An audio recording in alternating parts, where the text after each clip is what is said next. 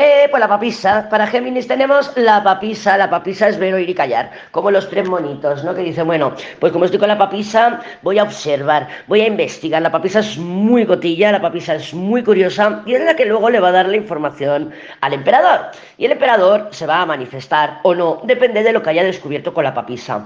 Entonces, ¿qué tenemos aquí? Tenemos un masculino, un Géminis, un hombre Géminis, un chico Géminis, que está en observación, ¿vale? Tiene deseos de impulso, tiene deseos de avance, tiene ganas de que las cosas se concreten, está dispuesto a salir corriendo si hace falta o a salir corriendo a tus brazos también, o sea, no solamente de huida, sino de acercamiento, pero antes, esta semana, está en observación, está mirando a ver si tú te defines, si no te defines, e incluso yo no creo que se defina, porque con la papisa no nos solemos definir, con la papisa es una energía más bien silenciosa, ¿no? Es muy prudente, es muy retraída, no tan retraída al extremo del, del, del lo diré, del ermitaño, pero sí que es una energía prudente y retraída. Entonces yo creo que este, este Géminis está de alguna manera esperando, esperando a qué, esperando a que tú te definas, esperando a que tú avances, esperando a que tú digas voy o no voy, quiero o no quiero. De todas formas lo veo con un toque pesimista, porque bueno, todos tienen aquí la torre y la muerte,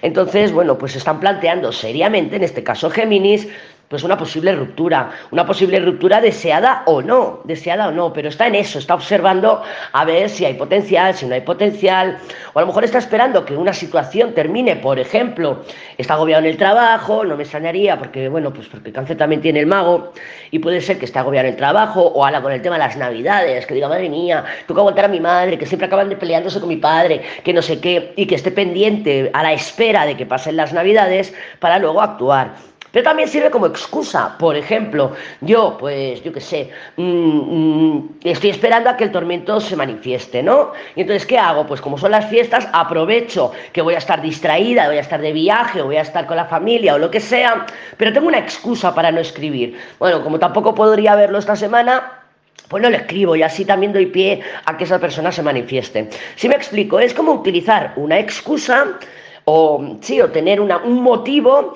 para no escribir, pero ya que no puedo quedar, o que ya que no lo tengo claro, o ya lo que sea, aprovecho y espero a ver cómo reacciona la otra persona. ¿Sabes? Es una especie de interés en, ambos sentidos. Eh, pero bueno, mm, no viene demasiado mal aspectada porque este mago me da confianza, pero claro, mm, vamos a ver las cartas que salen debajo, que sería lo importante.